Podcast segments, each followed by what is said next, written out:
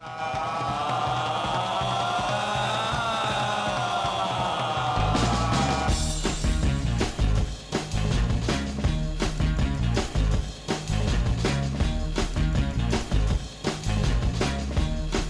Caixo Cinéfilas, cinéfilos, bienvenidos a Bogar Baila con Lobos, aquí en Radio Vitoria. Estamos dispuestos a hablar de cine en los próximos minutos. Lo haremos con Arancha Lalinde, que está a mi ver. Arancha, ¿cómo estás? Muy bien, muchas gracias. ¿Hay alguna película que te dé alergia? Jo, pues. sí, hay películas que me dan alergia. Por ¿eh? ejemplo. Algunas de esas tipos láser, de esas que te salpican sangre hasta no sé dónde. Las de sustos. La- las de sustos, más que las de sustos, las, las explícitas. Pero hay alguna película que veas que no hayas visto sin verla, ¿eh? Sin verla, Sí. ya sepas que no te va a gustar. Sí, hombre. Sí, ¿no? A montones. Claro, no, a mí me pasa, ¿eh? También, Sí, ¿eh? sí, sí. A mí me pasa, a mí hay, hay películas que dicen, eh, esta película es buenísima y yo no lo va a ver. Pero también te digo que hay veces que he juzgado mal, que he prejuzgado. Y que luego he dicho, venga, lo voy a intentar. Y le habéis Sí. dicho, ah, pues mira, mm, pensaba que, que no, pero sí. Yo pocas, ¿eh? Alguna. he La- dicho. a ver, eh, yo siempre digo que eh, son películas que a mí particularmente no me gustan. Eso no significa ni que sean buenas. A ver, Ah, bueno, claro. hay algunas que vas a verlas y dices, madre mía, qué truño. Sí. Porque, porque está mal hecha. Mm. Porque lo ves y dices, esto está mal hecho, desde el principio la historia no se sostiene, está mal dirigida, las interpretaciones son horrorosas, la fotografía es espeluznante. Vale.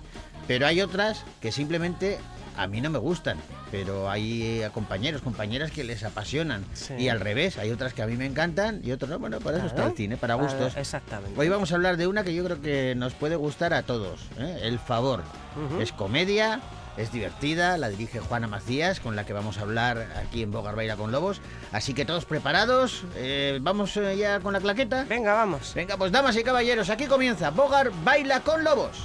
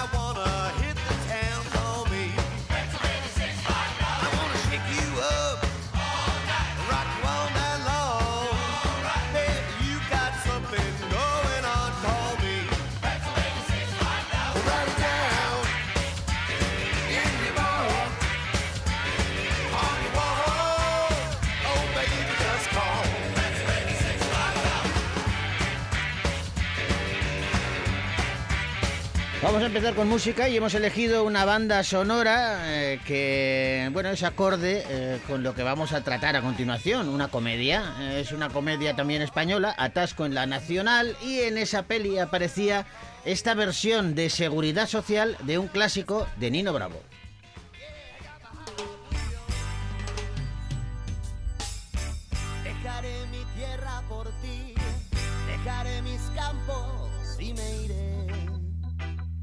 Lejos de aquí. Cruzaré llorando el jardín y entre tus recuerdos partiré lejos de aquí.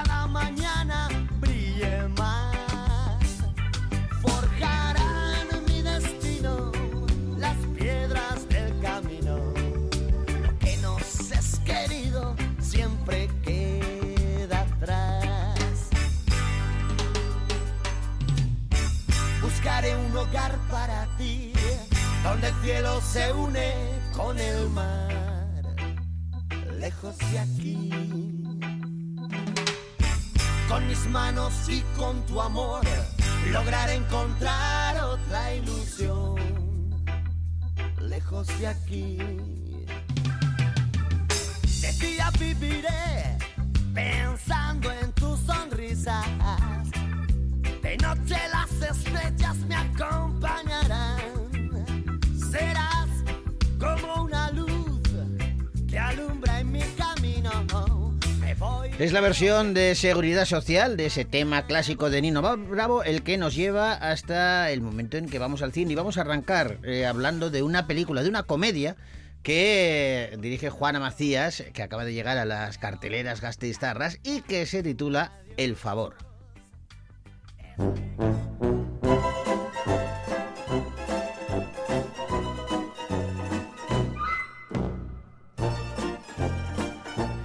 Y en el favor nos encontramos a los Gallardo, que son pues una acaudalada familia que pasa sus vacaciones en una lujosa masía cuidada por Amparito, la queridísima Tata. Ha sido para ellos pues su verdadera madre y, y bueno, pues cuando fallece pide solamente un deseo, una última voluntad, y es que quiere ser enterrada en el panteón familiar.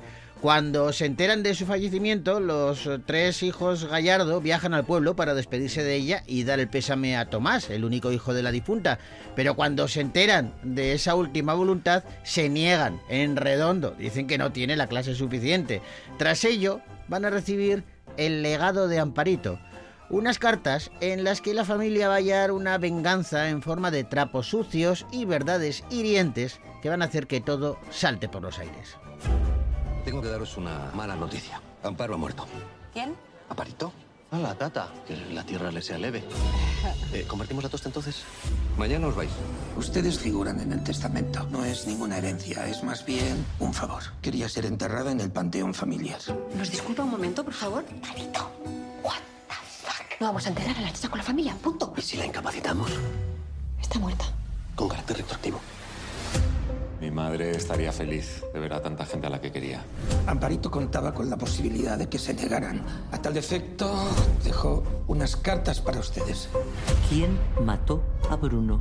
La venganza de una vieja chocha. ¿Por qué no leéis las cartas? Miedo. Pánico.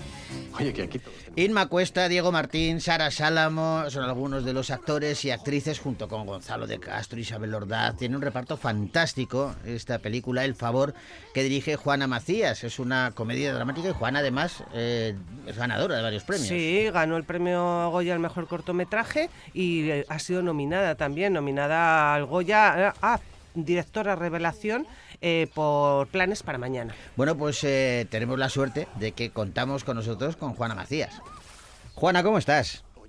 Muy bien, ¿qué tal? Me imagino que en estos días te pillaremos con jornadas extremas de, de promoción de, de la peli. ¿Cómo llevas eso? Pues, pues bien, hombre, con ilusión y con un poco de, de lío porque estoy rodando también una serie justo también ahora, entonces, pero bueno, muy contenta de que se estrene El Favor. Oye, el favor, estábamos contando el, el argumento de, de la peli, que es una cosa que cuando, cuando hay herencias de por medio o asuntos que tienen que ver con, con la muerte de... Con la familia y con la la muerte, familia, sí. sí, sí, a- ahí se lía siempre la de Dios. Tú has aprovechado eso para hacer comedia. Sí, eh, la verdad es que la línea entre la comedia y el, y el drama siempre, siempre es muy fina y en este caso hablar de la familia y de y eso y de los roles que tenemos cada uno en ella y todos los secretos y mentiras que, que hay en todas las familias y, y eso, lo que, qué es lo que pasa cuando, cuando hay una herencia de por medio, ¿no? O cuando hay una petición póstuma, como es este caso. Sí, claro, porque estamos hablando de que aquí, a, a priori, para el público, se hace eh, una petición mm, bastante razonable. Eh, Lo que pasa es que los Gallardo pues tienen un, un carácter muy especial. Mm. Eh, eh, ¿Cómo se te ocurrió eh, eh, eh, una familia así? Pues mira, el guion, eh, yo no escribí el guion, el guion es de dos guionistas que se llaman eh, Cristóbal Garrido y Adolfo Valor. Cuando a mí me llegó la, la primera versión del guion, me gustó mucho precisamente cómo trataban este el tema de la familia y, mm, y también otro de los aspectos importantes que, que hay en la película que es el clasismo, ¿no? Porque Sí. esta familia en concreto es una familia que tiene mucho dinero pero tiene muy poca empatía y, y trata muy mal a, a los que tienen menos, ¿no? Por lo menos de, de- de inicio, ¿no? Donde todos los de la familia son bastante insoportables. Son bastante insoportables. ¿Y cómo se hace? Eh, porque esa es, es labor tuya como directora, para que me imagino que también es labor eh, actoral, ¿no? Pero eh, eh, me parece un reto tremendo el hecho de coger a personajes que son muy desagradables, porque Ujú. tus personajes son muy desagradables, sobre todo al Sí. principio. ¿Cómo, ¿Cómo logras que esos personajes desagradables acaben de alguna manera cayendo bien al espectador? Bueno, yo creo que ese es el reto, sí, eh, y ese es el viaje que hacen los, los personajes. A mí no, no me importaba, de hecho, mm, es algo que he potenciado que al principio mm, les detestes y de hecho cuando cuando más se pelean o cuando más sufren mm, mm, más te guste verles sufrir porque se lo merecen pero si te si nos quedáramos ahí pues bueno se quedaría simplemente en, en eso en, poco en, en- en reírse de unos personajes que parece que, Ah. que están atrapados en una en unos eh, roles familiares impuestos que, que no les dejan crecer, ¿no? Y, mm, lo creo que lo interesante es, es la evolución que hay a partir de, de esta petición de la tata de que les cuidó durante pequeños y que les pide ser enterrada en el panteón familiar. A partir de, de esto, pues realmente el favor que les pide se acaba convirtiendo en una oportunidad para que cambien, ¿no? Y para que y para que se den cuenta un poco de qué es lo importante. Ah. ¿Es cierto que eh, te inspiraste en personajes reales como Tamara Falcó, por ejemplo? Bueno, en, en- siempre en un trabajo de construcción de personajes se buscan a veces referentes. Eh, en el caso del personaje de la hermana pequeña, de Aura, que interpreta Sara Salamo, Sí. eh, quizás el personaje más extremo, ¿no? De todos los que, o sea, de toda la familia, ¿no? Ella está todo el rato intentando caer bien, intentando gustar, pero al mismo tiempo no tiene ningún tipo de filtro y, y- dice lo primero que se le pasa por la cabeza, ¿no? Entonces, es un personaje extremo, pero yo quería, y trabajando con Sara es lo que buscábamos, que fuera también muy auténtico, que no fuera algo impostado, que no fuera algo que, que, que pareciera paródico o muy Mm. falso. Y buscando personajes extremos y pero muy auténticos, pues bueno, una, una de los que uno de los que nos vinieron a la cabeza fue fue Tamara. Ah. Eh, sí que he escuchado en alguna declaración, no sé si Alfonso Basabe, eh, decir que, que cuando leyó el guion decía, pero, pero ¿qué es esto? ¿Pero qué, qué, qué gente es esta? Y luego que sí que se dio cuenta de que en realidad Existía. esa gente existe. Bueno, es que la realidad siempre supera la ficción, ¿eh? Por mucho, por mucho que, que nos que nos inventemos cosas, o sea, vamos, eso de eso eso no tengo no tengo ninguna duda. Y hombre, lo, lo, lo bueno de, de en el favor es que he podido contar con actores estupendos de comedia y que además han hecho han creado una, unas relaciones entre ellos y una sensación de familia que creo que eso también eh, funciona muy bien en la película. No solo existen esos personajes, sino que fíjate, yo estoy viendo ahora una serie documental eh, que están haciendo sobre Nadiuska, eh, Mm. aquella, el- el- el- el- una actriz que fue un top en los años 70 y luego desapareció.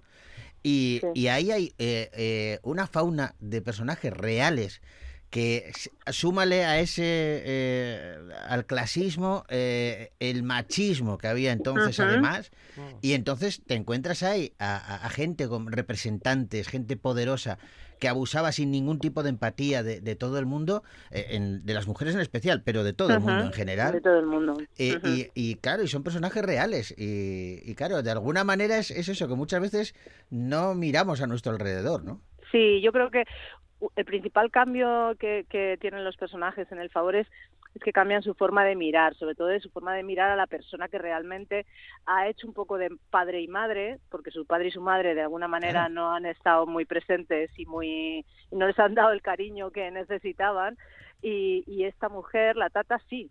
Pero, pero la miran, no dejan de mirarla desde arriba hasta Claro. que se dan No, cuenta no tiene de, la clase suficiente, ¿no? Claro, hasta que se dan cuenta de que, de que lo importante está un poco en, en otro en otro lado, ¿no? Ah. Estaba hablando antes, Juana, de- del casting que tiene tan tan buenísimo eh, esta película. Eh, tú cuando estabas eh, pues eh, ya mm, en el proceso de casting, ¿eh? Eh, Ujú. ya tenías en la cabeza a los principales protagonistas, porque sí que es verdad que la gran mayoría de ellos están muy puestos en, en comedia. Sí, pero bueno, al- alguno, por ejemplo, Inma, pues hacía, hacía algo más de tiempo que no hacía comedia. Inma es Mm. estupenda en comedia, en drama, es estupenda en todo. Sí. Además es muy creativa, aporta mucho. A mí me gusta mucho ensayar y darle cierta libertad a los actores para que propongan y, y ella es de esos actores que, que, que, que es un gusto trabajar con ella porque, porque propone mucho y, y a- a- aporta mucho al personaje, ¿no? Eh, pero, pero bueno, está Inma, está eso, Sara Salamo que hemos hablado, Diego Martín, o, o Gonzalo de Castro, Isabel Ordaz, gente muy distinta, pero que también mi idea era que no, no tuvieras la sensación de haberles visto todos juntos eh, pues recientemente en, en otra peli, ¿no? que tuviera cierta originalidad. Y, y bueno, por ejemplo, la incorporación de Pera Ponce, ¿no? que Sí. hace un personaje muy divertido y muy y, que a mí me gusta mucho, ¿no? Que también está un poco es como los personajes que están más al límite, pero en ese caso también busca buscábamos ese punto un punto naif, ¿no? En, el personaje que interpreta. Oye, vuelvo a- al carácter de, de la gente real eh, que decía antes eh, y te hablaba de ese documental que veía del- de, de que cómo era el cine en los años 70, principios de los 80 en España. Me imagino que todo eso ha cambiado, mm, lógicamente, como hemos evolucionado eh, todos, pero eh, en el cine hay, existe el clasismo también. Bueno, en el cine, clasismo tal como se tal, como se aborda en la película, yo no creo que exista tanto. Sí es verdad que antes hablabas de, bueno, de la diferencia entre hombres y mujeres. Es verdad que, que lo que sí que existe todavía es, eh, pues bueno, no estamos igualmente equiparados los hombres y mujeres que, que trabajamos en el audiovisual, especialmente puestos técnicos, en dirección estamos cada vez más, pero bueno, ahí hay un, ahí hay un, un camino todavía por delante, se ha avanzado mucho y, y en los últimos años ha habido, hay un boom de, de incorporación de mujeres muy, muy importante. Ah, pero bueno, eso sí que eso sí que es algo que, que, que sí que se nota que todavía falta por trabajar, ¿no? Pero aquello que se hablaba antes del escalafón de los eh, actores, actrices, eso ya no se lleva, ¿no? ¿Del escalafón en qué sentido? Eh, antes eh, co- como que tenía yo estaba en el puesto de arriba de, de- yo creo que se aplicaba más al teatro que al cine también te lo digo pero sí que había un escalafón de los actores y actrices no no yo estoy aquí no puedo bajar no puedo hacer ese trabajo porque esto es por debajo de, de- de lo mío no Bueno, yo creo que yo creo que eso sí ha cambiado un poco. Bueno, habrá quien no no quiera hacer determinado papel porque Sí. es muy pequeño o es en una producción determinada, pero en general los actores yo creo que están muy abiertos a a, a sobre todo a tener buenos personajes y buenas historias y si eso está en un corto pues hay muchos actores eh, de primera fila que, que hacen cortos y, y- y que hacen de Sí, repente sí. papeles pequeños siempre y cuando pues eh, pues el papel sea de alguna manera un reto o sea que yo creo que eso además con tanta producción que hay ahora tantas series tanta tan- tanto cine cine en plataformas creo que creo que ahí ese es- eso se ha roto un poco. Sí yo creo que también que eso eh, ha cambiado ha evolucionado. Antes también había como un cierto eh, eh, miraba- mirar por encima del hombro la televisión cosa Sí. que ahora ya no tampoco. También se lo ha ganado la, la propia industria televisiva no Bueno, es que creo que ahora el mercado ha cambiado mucho en los últimos años y ahora esa diferenciación, yo por ejemplo cuando empecé haciendo cortos eh, hace, hace ya muchos años, pero había una clara diferenciación entre, entre el cine y el vídeo y la tele y el, y, el, y el cine y ahora está todo mucho más poroso, está mucho más mezclado y, mm, y hay calidad en todas partes, con lo cual mm, hacer una serie pues, pues puede ser igual de, de interesante o de o de retador o lo que sea que, que hacer una película, ¿no? O sea que eso creo que lo que sobre todo lo que ha cambiado es que hay mucha más producción y, y variedad de producción, ¿no? Hablabas- y calidad y mercado internacional, ¿no? Porque ahora mismo Sí, claro. estás cualquier serie que se hace aquí de repente se ve en todo el mundo. Sí, Qué sí, eso está claro. eso el trampolín es, es más amplio Buah. ahora, desde luego. Oye, hablabas antes de que estabas haciendo una serie de televisión ahora, ¿no? Mm, Sí, Eh, ¿y Sí, se, sí. se puede contar o no? Sí, ya es, es una serie que se llama Las Abogadas Sí. eh, para televisión española. son seis capítulos y, y sí, sí, habla sobre los, los atentados de Atocha, Ah, qué de, bueno, ajá. de los abogados laboralistas y todo esto. Sí, sí, sea, es una, una serie muy interesante. Ca- Un cambia- cambio de registro. Cambias, eso te iba a decir, cambias de registro totalmente, claro, porque te metes Sí. aquí en, en algo de época, entre comillas, época reciente, Sí, pero, de época, pero pero de época. Y, y además en un tema, eh, eh, eh, jo, eh, peliagudo, ¿eh? Sí, sí, peliagudo, en los tiempos que corren todavía sí cabe más y, y además un- un- una historia necesaria necesaria de contar, yo creo, sobre todo para la gente joven, Sí. que, que mm, la conoce mm, menos gente de la, de la que debería. Sí, totalmente que, de acuerdo. sí. Llegadas a, a ese punto que, que creo que eh, supimos eh, superar entre todos poco a poco, eh, eh, pero que ahora se está cayendo otra vez en, en una separación social y en una división tremenda y además eh, eh, en ocasiones hasta con tintes violentos. Hmm. Sí, mira, yo creo que el favor también tiene que conexión con eso, ¿no? Porque porque al final habla de pues de cómo nos relacionamos y de y de la importancia de, de valorar al otro, ¿no? Y lo que el otro hace por hace por ti en un momento dado y creo que esa esa empatía que no tienen los gallardos creo que a veces es la que es la que falta un poco en la sociedad y, y sobre todo también esa pues eso eh, el dinero que ellos tienen y que son una familia muy que viene de un abolengo y de, de, de generaciones pasadas pues pues bueno no les hace más felices realmente no porque porque no se ve se ven los personajes que son que sufren bastante. Es increíble el puñetero dinero eh, en cualquier historia eh, que se cuente, de alguna manera siempre tiene importancia, siempre desata algo, ¿no?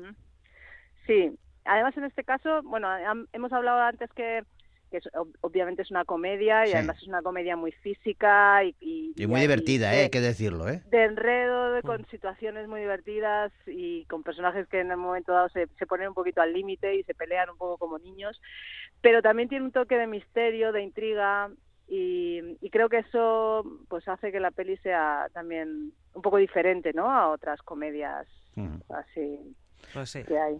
Oye, y para, para terminar, eh, una pregunta, como directora, ¿cómo haces para eh, controlarte a ti misma? Porque tu película eh, va, el- el- el- el- ese, ese disparate va creciendo eh, poco a poco a lo largo Ajá. de la película, ¿no?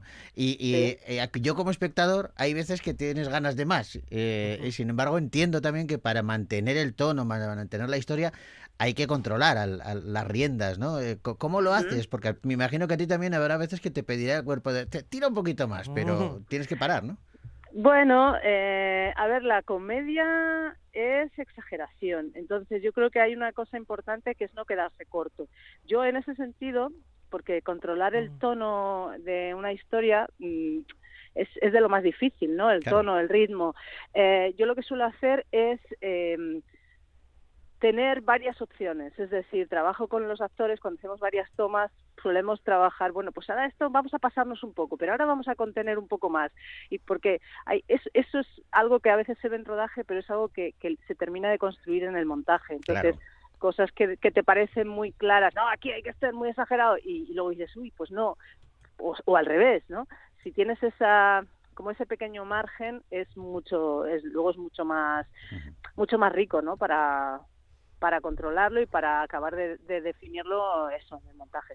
Me gusta que, que lo contéis, eh, todo el trabajo que hay detrás de, de- de esas eh, dos horas de, de película, eh, que, que en donde te ríes, te lo pasas bien, pero muchas veces además la, la comedia está infravalorada en- para, todo esto. Y, y- y hay mucho curro detrás. El otro día decía un, un cómico que la, la gran diferencia entre la comedia y el drama es que si el drama no te hace llorar no pasa nada, pero si la comedia no te hace reír, eh, entonces estás jodido.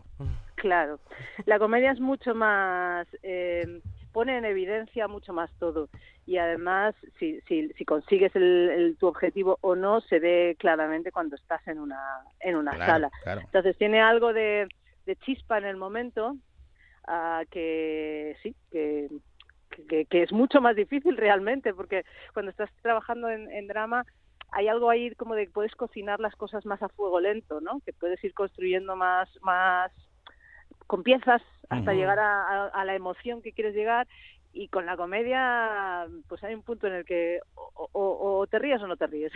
Sí, sí. Y, y ya está. Es así. Pues mira, El Favor eh, tiene mucho trabajo detrás, trabajo bien hecho, así que se merece la recompensa de que el público vaya a verlo, que por otro lado también es una recompensa para los espectadores porque eh, salen bien reídos del cine, lo cual eh, siempre conviene y más en estos tiempos. Así que, Sí. Juana, te damos la, la enhorabuena y las gracias por, eh, por Pues- dibujarnos sonrisas. Pues nada, gracias a vosotros. Yo creo que además se van a reír porque porque va a haber muchas cosas que les suenen. y, y, y eso es lo que cuando te hace más gracia algo, ¿no? Cuando, lo, cuando de Sí, alguna sí. manera lo reconoces. Cuando te reconoces o reconoces al de al lado, sí, sí, sí, eso, eso Y pasa. reírse, reírse de, de esas cosas es muy terapéutico también. Totalmente de acuerdo. Juana, un abrazo grande. Muchas gracias. Venga, pues gracias a vosotros. Agur. Hasta luego.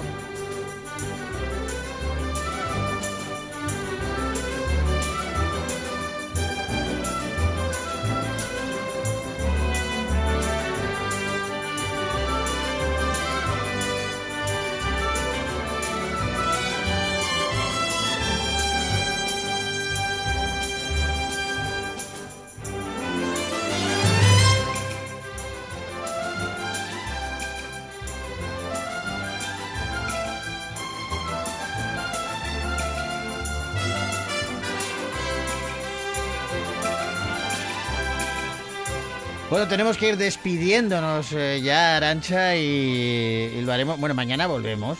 Eh, hay que hablar de, de muchas pelis. Hay una de Marvel, de Marvels se llama. De Marvel. Porque es de la Capitana Marvel y Miss Marvel, y bueno, hay mucha maravilla. O sea, no hay duda de que es de Marvel, ¿no? No hay duda ninguna, no hay duda ninguna de que es de Marvel. Mañana la comentamos y, y comentamos la situación de cómo, cómo están los superhéroes, que están preocupados. Sí, no ¿eh? ellos, no los superhéroes, porque bastante tienen contra que luchar contra los villanos, ¿no? Mm. Pero los que sacan rentabilidad a los superhéroes Ah. están un poquito preocupados porque las taquillas no son las mismas que hace años. Vaya, vaya. Y dicen que igual hay que darle una vuelta al tema. Mañana lo hablaremos de eso y del maestro que prometió el mar, de una nueva entrega de Doraemon, un montón de, de pelis que han llegado a la cartelera. Pero ahora tenemos que dejarlo con música. Y como, mira, ¿para qué nos vamos a engañar? Ya prácticamente ya estamos en campaña navideña. Ya estamos ya con eh, eh, eh, películas que recuerdan a la Navidad. Dentro de nada empezarán a llegar a la cartelera títulos navideños. Y dirás, pero ¿cómo si estamos en noviembre? A ver, en el momento en que acaba Halloween, ya Mm. eh, sale, ¿cómo se llama la, la cantante? María Carey. María Carey. Sale María Carey y dice, ya empezó la Navidad. Entonces nosotros nos sumamos a esa campaña y lo hacemos con música. Antonio Orozco y Pablo López interpretan el tema principal de la película El Grinch, que es muy navideña y que a nosotros nos sirve para deciros, viar arte. Hasta mañana.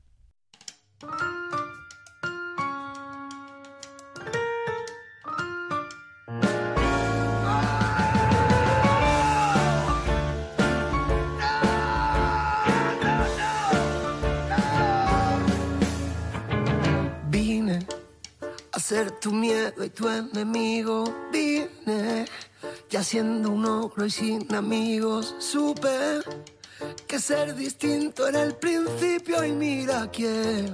Prefiero solo estar contigo. Visto, diseño harapos con estilo. Sigo robando sueño y traigo el frío. Dicen que soy maligno y muy dañino y mira quién. Cuanto más grita, más me río. Pero soy tan bueno como tú, más sincero que la luz, fuerte, dulce y todo amor. Así soy y no tengo el corazón igual que tú.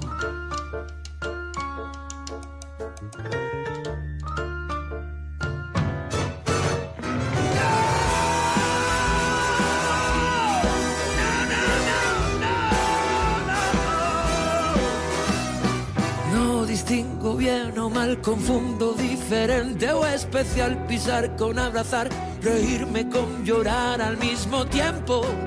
Será muy tarde para volver a empezar. Quiero escribir el cuento, pero soy